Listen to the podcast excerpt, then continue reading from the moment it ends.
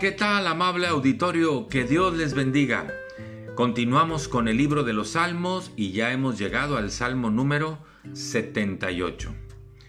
Yo creo que ha habido circunstancias en nuestras vidas que nos han llevado a pensar que Dios es malo, que Dios no nos escucha, que Dios no nos responde como queremos y luego resulta entonces que nos rebelamos contra Dios. Nos quejamos de Dios, le hacemos pleito a Dios.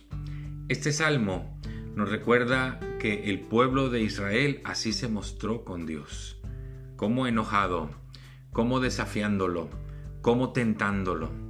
Dice el versículo 17, hablando del pueblo, y volvieron a pecar contra Dios, rebelándose contra el Altísimo en el desierto, y tentaron a Dios en su corazón.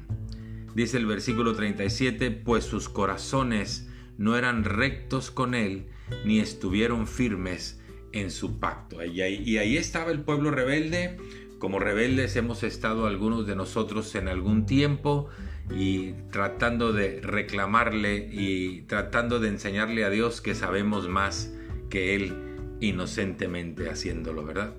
Pero ¿qué sucedió con el pueblo cuando el pueblo se mostraba así, rebelde? Dice el versículo 38, pero Dios, misericordioso, perdonaba la maldad y no los destruía. Y apartó muchas veces su ira y no despertó su enojo. Dice el 39 que Dios se acordó que éramos pasajeros, que éramos carne simplemente, que estábamos gente eh, tan finita, es decir, que tenemos un fin que muchas veces no sabemos lo que hacemos. Dice el versículo 40, ¿cuántas veces se rebelaron contra él en el desierto y lo enojaron y lo volvían y tentaban a Dios y provocaban al santo de Israel?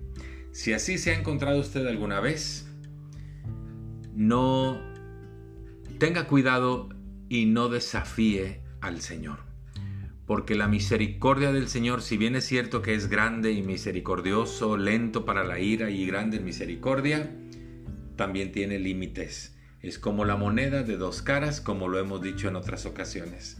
Dice el versículo 21 de nuestro pasaje, por tanto, oyó el Señor y se indignó, se encendió el fuego contra su pueblo, y el furor subió también contra Israel, por cuanto no habían creído a Dios, ni habían confiado en su salvación.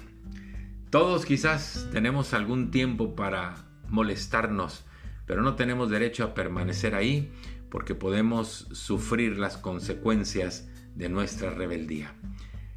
Conténtese con Dios, vuélvase al Señor, abrace al Señor, porque la vida es mejor junto a Dios. Muchas gracias, que Dios le bendiga, hasta pronto.